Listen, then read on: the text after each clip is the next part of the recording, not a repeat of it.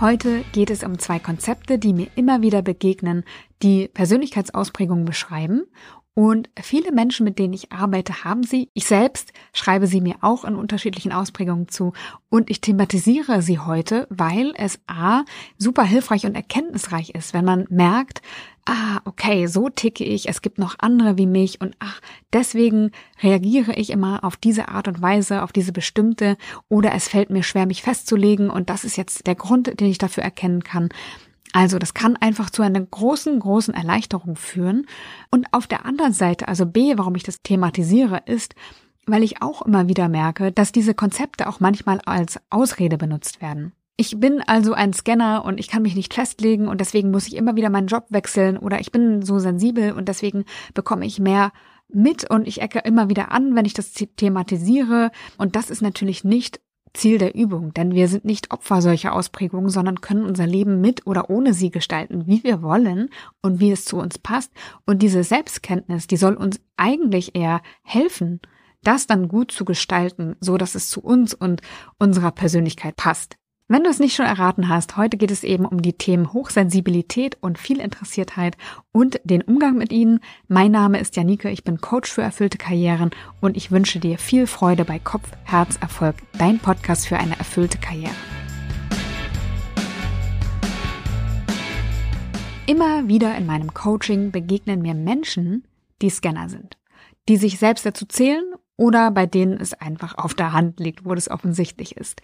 Andere Wörter dafür sind Multipotentialite oder aber auch viel interessierter. Manchmal wird auch Generalist oder Generalistin gesagt. Es handelt sich auf jeden Fall um Menschen mit vielen Interessen.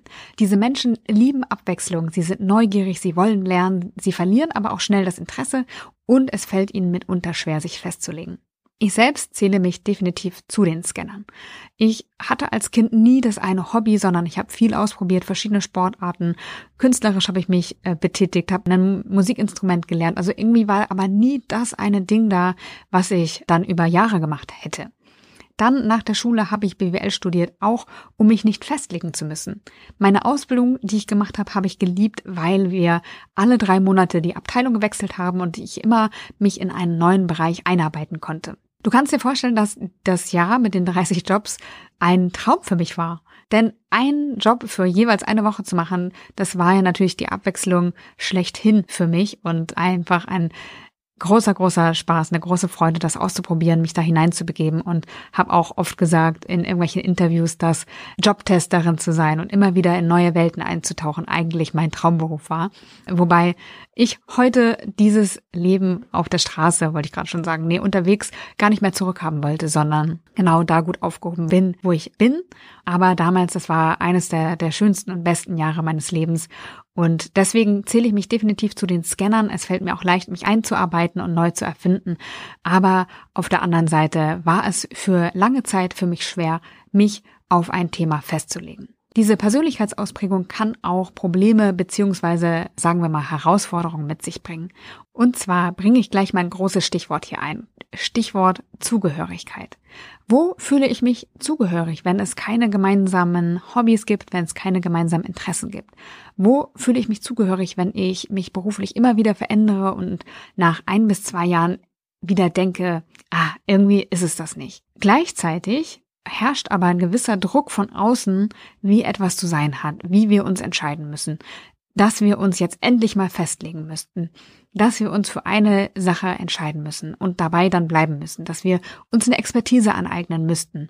Und manchmal entsteht dadurch der Eindruck auch, wir hätten einfach nur noch nicht das Richtige gefunden oder aber mit uns ist etwas falsch. Das ist aber natürlich nicht der Fall. Nein, wir sind einfach Menschen, die viele Interessen haben und es ist auch gut so und wir werden auch gebraucht und immer gebrauchter tatsächlich, weil die Welt sich ja immer schneller ändert. Wir hören das immer wieder und wir brauchen immer mehr Generalisten und Menschen, die einen Überblick haben über verschiedene Themen, die verschiedene Dinge und verschiedene Bereiche miteinander verknüpfen können, die innovativ denken können und Innovation eben auch hervorbringen können, neue Ideen erschaffen können, die kreativ sind. Das heißt, Scanner zu sein, viele Interessen zu haben, ist auch ein Vorteil. Dieses Konzept zu kennen, ist total hilfreich, gerade wenn man dazu zählt und merkt, ah, okay, es gibt noch andere Menschen wie mich, ich bin nicht falsch, sondern ich habe einfach eine besondere Ausprägung und ich darf so sein, wie ich bin. Es gibt andere, die so sind wie ich und es, es wird auch gebraucht. Menschen wie ich werden gebraucht. Das kann also eine ganz, ganz große Erleichterung sein, weil man sich akzeptiert fühlt, weil man merkt, man ist okay, so wie man ist. Also man kann sich selber die Erlaubnis auch geben. Man verurteilt sich nicht mehr so stark, wenn man dieses Konzept kennt. Und deswegen ist das ganz oft so eine ganz, ganz große Erkenntnis oder äh, Erleichterung vielmehr, die damit einhergeht, wenn man merkt, okay, ich gehöre zu den Scannern oder zu den Scannerinnen.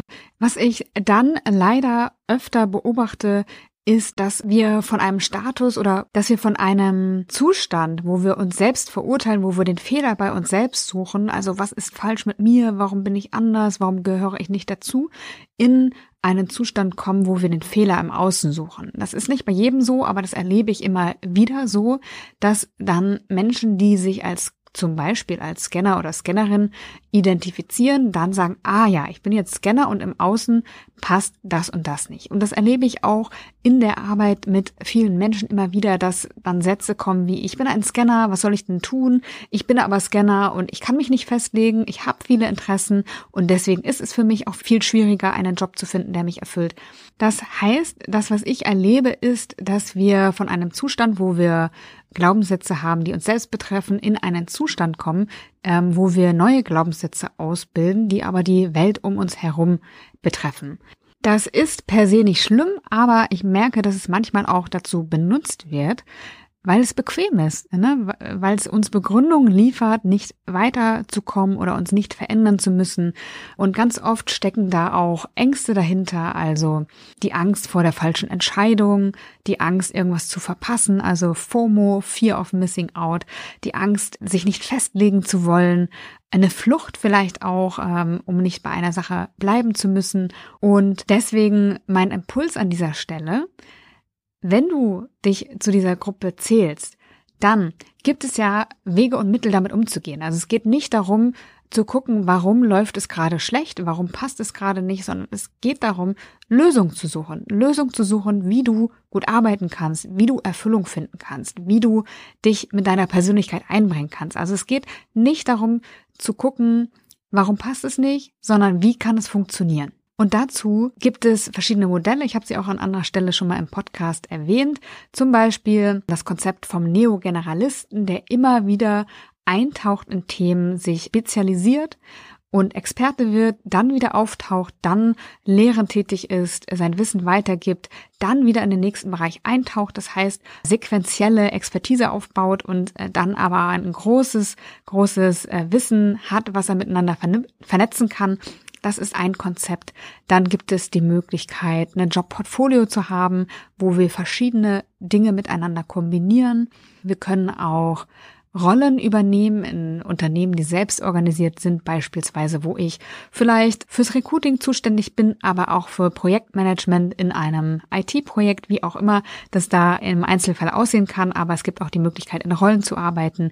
Es gibt auch die Möglichkeit, unternehmerisch zu arbeiten. Dann gibt es auch den Weg, einen Job anzunehmen, der einfach ganz viel Abwechslung abbildet, wie in Projektarbeiten, wie als Journalist oder als Journalistin, als Service Designerin oder Service Designer im Innovationsbereich. Also auch da gibt es die Möglichkeit, immer wieder in neue Themen eintauchen zu können innerhalb von einem einzigen Job. Also es gibt Antworten auf die Fragen, wie man als Scanner oder Scannerin arbeiten kann. Und was ich in den letzten Jahren vermehrt gemerkt habe, ist, dass es trotzdem bei all den Themen gut ist, eine Klammer zu haben, ein verbindendes Element zu haben. Denn auch Scanner und Scannerinnen kann es ermüden, immer wieder von vorne anzufangen, sich immer wieder in Themen einzuarbeiten, immer wieder neue Zugehörigkeit knüpfen zu müssen und zu suchen. Und deswegen habe ich so die Erfahrung gemacht, weil es mir ja auch nicht anders ging, ne? immer in neue Themen gesprungen bin und äh, immer das Gefühl hatte, ich fange hier von vorne an, meine Energie verpufft, die zahlt auf nichts ein. Also ich habe gemerkt, es ist wichtig, da eine Klammer zu haben, auf die das Ganze einzahlt. Das heißt, wenn du Scanner bist, wenn du Scannerin bist, dann an dieser Stelle der dringende Impuls oder der wichtige Gedanke, mal das Thema Sinn wirklich anzugucken, weil der Sinn, das, was uns Sinn stiftet, was ja häufig mit der Biografie verbunden ist, ganz häufig das Thema ist, was uns diese Klammer liefern kann, was uns so Halt geben kann im Leben und auch in der Erwerbsbiografie, die wir haben. Wie kommen wir zum Thema Sinn? Auch dazu gibt es bereits eine Podcast-Folge. Wenn du magst, dann hör da gerne nochmal rein. Das ist die Folge 58. Und darin erzähle ich dir, wie du genau vorgehen kannst, wenn du auf der Suche nach Sinn bist, wenn du auf der Suche bist nach einer Klammer, die all deine Interessen, all deine Fähigkeiten unter einen Hut bringt oder zumindest den roten Faden abbildet, unter dem du dann alles zusammenfassen kannst. Und ich kann das wirklich nur empfehlen, weil sonst schnell das Gefühl entsteht, eben sich in Neuanfängen zu verlieren, immer wieder von vorne anzufangen und einfach kein Gefäß zu haben, in dem das Ganze einzahlt. Und deswegen möchte ich an dieser Stelle dafür werben, dass wenn du dich zu den Menschen zählst mit vielen Interessen, dass du gerne, sehr, sehr gerne in die Breite gehen darfst. Bitte gucke, welches Bedürfnis steckt dahinter. Also ich würde mich nicht so sehr auf die Interessen fokussieren wie auf die Bedürfnisse, nämlich zum Beispiel das Bedürfnis danach zu lernen, das Bedürfnis nach Abwechslung, das Bedürfnis nach Weiterentwicklung, Neugier ist so ein großes Thema. All das sind Themen, die für Menschen mit vielen Interessen sehr, sehr relevant sind und dann für dich zu gucken, wie kann ich und möchte ich diesen Bedürfnissen Raum geben? Und wenn du dann noch die Tiefe dazu bekommst, das heißt, du hast über dieses Feld der Bedürfnisse, kannst du die Breite abdecken. Und wenn du dann das Thema Sinn noch dazu nimmst, bekommst du Tiefe in diesem Prozess und in diese Aufstellung. Und das ist ganz, ganz wichtig, um Halt zu haben und immer wieder einen Ankerpunkt zu haben, zu dem du zurückkehren kannst. Damit möchte ich übergehen zum zweiten Konzept und es gibt sogar auch Menschen, die das eine und das andere sind, oder sich zum einen und zum anderen dazu zählen. Die Rede ist vom Thema Hochsensibilität. Und auch da habe ich immer wieder Menschen im Coaching dabei, die hochsensibel sind, ich würde mich auch dazu zählen, wenn auch nicht in der stärksten Ausprägung, aber definitiv bekomme ich viel mit, bin auch sehr, sehr geräuschempfindlich und brauche, um mich zu fokussieren, wirklich eine gute Abschirmung und brauche Rückzugsorte und auch Möglichkeiten, allein arbeiten zu können, weil es mir sonst einfach zu viel wird. Was ist Hochsensibilität? Hochsensibilität ist, wenn du eine ganz intensive Wahrnehmung von Reizen hast, wenn du auch über eine große Empathie verfügst, wenn du schnell unter einer Reizüberflutung leidest. Dazu zählt auch, dass du verstärkt äußere Reize wahrnimmst, dass du aber auch die Sinnesreize, die da sind, intensiver verarbeitest und auch stärkere Gefühlsreaktionen zu diesen Reizen hast. Das kann natürlich zu Herausforderungen führen, nämlich, dass du mehr Stress empfindest, weil eben mehr auf dich einprasselt und du vielleicht gar nicht so gut filtern kannst, was ist jetzt für mich bestimmt, was will ich verarbeiten, was will ich aufnehmen, wo muss ich mich gar nicht ablenken lassen. Man kann sich schnell überfordert fühlen oder belastet fühlen. Es ist auch eine Herausforderung, wirklich mit den Stimmungen aus dem Umfeld umzugehen und das immer mitzubekommen. Und gerade wenn man nicht weiß, dass man sehr sensibel ist, dann passiert es ganz leicht, vielleicht, dass man nicht abgrenzen kann, was die eigenen Gefühle sind und welche Gefühle, ja, den Menschen eigentlich gehören aus dem Umfeld, die man einfach nur mitbekommt. Man, man merkt eben was in sich, aber kann sich das gar nicht so recht erklären.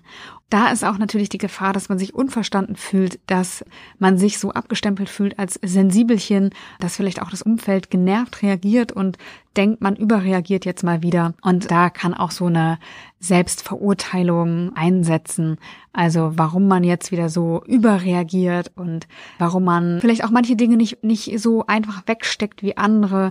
Ich habe das ganz oft beim Stichwort Burnout, dass manche einfach früher die Notbremse ziehen müssen, wo andere noch weit über ihre Grenzen hinausgehen. Also gerade in Arbeitsumfeldern, die nicht gut sind, also wo Unternehmen kontinuierlich von ihren Mitarbeitenden verlangen, über ihre Grenzen zu gehen, da wo vielleicht auch der der Beste ist oder die die Beste ist, die am längsten im Büro sitzt, da erlebe ich das häufig, dass Menschen sich fragen, warum kann ich das nicht aushalten? Warum kann ich da nicht mithalten?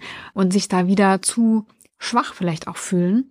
Dabei finde ich, ist es eine ganz, ganz große Stärke zu erkennen, wo was nicht rund läuft, die eigenen Grenzen auch zu spüren und dem eben auch Rechnung tragen zu können. Und ich glaube, dass alle die, die das frühzeitig mitbekommen, eigentlich da viel, viel besser aufgestellt sind, das viel nachhaltiger gestalten können. Und ich glaube auch, dass wir das Thema Emotionalität, das Thema Fühlen und äh, sensibel sein viel stärker brauchen werden. Wir sagen ja auch immer, oder es wird immer gesagt, beim Thema Automatisierung, dass wir menschliche Fähigkeiten brauchen und da zählt das Fühlen eben voll zu. Also das kann nicht so schnell automatisiert werden. Das Thema Empathie ist super wichtig. Das ist eine Fähigkeit der Zukunft, die immer gefragter werden wird. Und das heißt, wenn du eine sehr sensible Person bist, dann ist das eher eine Stärke und etwas, das wir sehr, sehr gut gebrauchen können. Denn wir sind ja sozusagen umzingelt von Kopfmenschen und ich selber zähle mich ehrlicherweise auch dazu. Auch wenn ich sensibel bin, zähle ich mich dennoch zu den Kopfmenschen, weil ich ganz, ganz stark auch im Kopf unterwegs bin. Und ich glaube, das kennst du mit Sicherheit von dir auch. Das heißt aber nicht, dass du nicht auch sensibel bist. Und gerade in einer Gesellschaft voller Kopfmenschen, wir sehen ja, vor welche Herausforderungen uns das geführt hat. Natürlich auch Wohlstand, aber auch eben eine Herausforderung. Themen, die anders angegangen und gelöst werden wollen als zuvor. Und da spielt eben das Thema Sensibilität und ein Mitgefühl, eine Empathie eine ganz, ganz große Rolle, um diese Herausforderung auch meistern zu können. Wenn Menschen erkennen, dass sie hochsensibel sind, also es gibt auch im Internet Tests dazu, wenn du das Gefühl hast, es könnte vielleicht für dich zutreffen, dann google das gern mal. Ich finde, das kann wirklich nochmal eine große Erleichterung sein, genau wie bei dem Thema viel Interessiertheit, da wirklich sich selbst nochmal besser zu verstehen. Es kann sehr, sehr erleichternd sein, weil man viel besser einordnen kann, warum man sich wie verhält. Es kann helfen, die Bedürfnisse besser zu erkennen und es dann eben auch umzusetzen, so dass es einem gut geht. Wie können wir jetzt mit dieser Erkenntnis umgehen? Was können wir daraus ziehen? Was können wir daraus machen? Ohne uns als Opfer zu fühlen, ohne diese Ausprägung abzulehnen. Also, erstmal würde ich sowieso sagen, bitte nicht unterdrücken, bitte nicht ablehnen, denn irgendwann wird's eh auf dem Tisch liegen. Ne? Also ich erlebe das häufig, dass es hier eine gewisse Härte auch gegen sich selbst gibt, ähm, dass Menschen versuchen, das zu unterdrücken, dass sie weitermachen wie bisher. Da bitte die dringende Empfehlung, das nicht zu tun, sondern sich mit dem Thema auseinanderzusetzen, äh, dich da mal einzulesen, aber auch zu überlegen, welche Bedürfnisse daraus folgen und dem dann eben auch Raum zu geben. Bedürfnisse, die daraus folgen, sind Ruhephasen, Rückzugsorte. Und das ist gerade im Arbeitskontext ja sehr, sehr wichtig, denn wenn ich pausenlos auf einer Messe stehe, dabei aber hochsensibel bin, dann wird's schwierig und ganz, ganz anstrengend für mich. Und da sollte ich rechtzeitig einen Blick drauf werfen. Ne? Was brauche ich eigentlich und wie kann ich mir Rückzugsorte schaffen? Wie kann ich Ruhephasen einplanen? Und das ganz klar auf die Liste zu setzen, die ein Job erfüllen muss. Denn ja, es ist elementar für Menschen, die sehr, sehr sensibel sind. Dann ähm, ist es gut, abgrenzen zu lernen. Was ist meins, was ist deins? Also wenn ich sehr empathisch bin, wenn ich sehr mitfühlend bin, dann wirklich zu gucken und zu lernen, was sind meine Gefühle, was übernehme ich und wie kann ich mich da gut abgrenzen. Stichwort mitfühlen ja, also Mitgefühl ja, aber nicht Mitleid und Mitleiden. Thema Grenzen setzen, also nicht nur abgrenzen von anderen, sondern auch Grenzen setzen, die eigenen Grenzen schützen, Nein zu sagen, wenn es mir zu viel wird, das ist ein ganz wichtiger Aspekt für Menschen, die hochsensibel sind. Und dann möchte ich nochmal die Einladung aussprechen, das wirklich als Stärke zu sehen und mal auszuprobieren. Wann auch immer dir auffällt, dass du mehr wahrnimmst, wie du das als Stärke einsetzen kannst. Bei mir ist es beispielsweise natürlich mega gut im Coaching angebracht und eingesetzt. Ja, neulich hatte eine Coachie von mir erzählt, wie sie eine Situation erlebt und ich sagte, hast du einen Kloß im Hals in dieser Situation? Und sie sagte, ja, krass, woher weißt du das? Und ja, weil ich es einfach mitspüren, mitfühlen konnte, wie sie sich da fühlt und allein durch ihre Beschreibung das körperlich abrufen konnte. Und das ist natürlich für meine Arbeit Gold wert. Und ich bin mir sicher, dass du diese Fähigkeit auch zu einer Stärke umwandeln kannst. Und ich würde mir wünschen, dass mehr Menschen, die hochsensibel sind, das auch ausleben, das auch einbringen in ihre Arbeit Und damit komme ich zum Ende. Ich hoffe, dass du in dieser Folge einiges für dich mitnehmen konntest. Wenn du zu den Scannern zählst, zu den Scannerinnen, zu den hochsensiblen Personen unter uns, dann melde dich sehr gerne bei mir. In meinem Kurs rein in den richtigen Job, der im März startet, werden wir dieses Thema definitiv mit angehen, weil es beides sehr, sehr wichtig ist, ähm, auf beides einzugehen, wenn wir berufliche Erfüllung finden wollen. Wenn du da Fragen hast, melde dich sehr gern bei mir. Wir können auch ein Vorgespräch führen, wenn du wirklich das Gefühl hast, du möchtest intensiver von mir begleitet werden. Mein Kurs geht im März los ähm, und ich begleite die Menschen darin über sechs Monate dabei, den richtigen Job, das richtige Setting für sich zu finden, vielleicht auch das richtige Jobportfolio. Und wenn du dabei sein magst, dann melde dich sehr, sehr gern bei mir und dann Schauen wir mal, ob wir gemeinsam Antworten finden können. Mein Name ist Janike, ich bin Coach für erfüllte Karrieren und ich habe mich sehr, sehr gefreut, dass du dieses Mal wieder dabei bist und wünsche dir alles Liebe.